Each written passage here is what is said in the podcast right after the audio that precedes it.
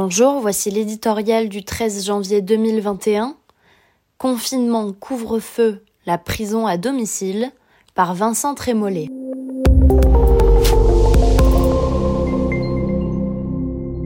Une fois encore, on va fermer toutes les portes.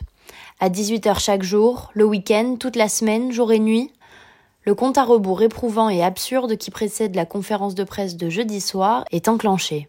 Corps fatigué, esprit usé, nerfs à vif, nos concitoyens ont appris à comprendre avant même qu'on leur parle. L'équation est simple.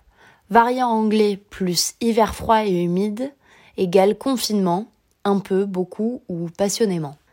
Un simple mot qui recouvre mille tracas, des minuscules soucis pratiques au vertige de la ruine, en passant par les souffrances discrètes mais réelles que provoque l'isolement, la famille entassée, le métier interdit, la vie réduite à l'écran, la culture empêchée, l'amitié distancée, l'horizon bouché, la prison à domicile, heures de promenade comprises. Depuis le début de cette histoire, c'est en fait moins qu'un reproche, ce virus nous échappe et l'épidémie se joue des décisions, des prédictions, des proclamations à chaque fois le même résultat, la restriction.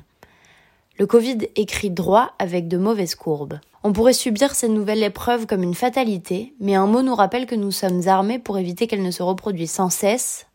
Vaccin. Et c'est là que la lenteur qui continue de caractériser la France est intolérable. Rappelons les choses. Le confinement est un frein qui a pour objet de réduire le nombre de contaminés, donc de malades, donc d'hospitalisations, donc de formes graves, donc de décès.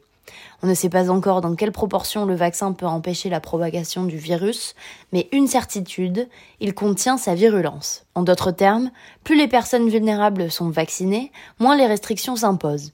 L'obsession unique devrait donc être de décupler nos forces pour vacciner à tour de bras, sans relâche, jour et nuit. Le confinement est une défaite des hommes devant les mystères de la nature, la vaccination de masse illustre la capacité d'une société à les dominer.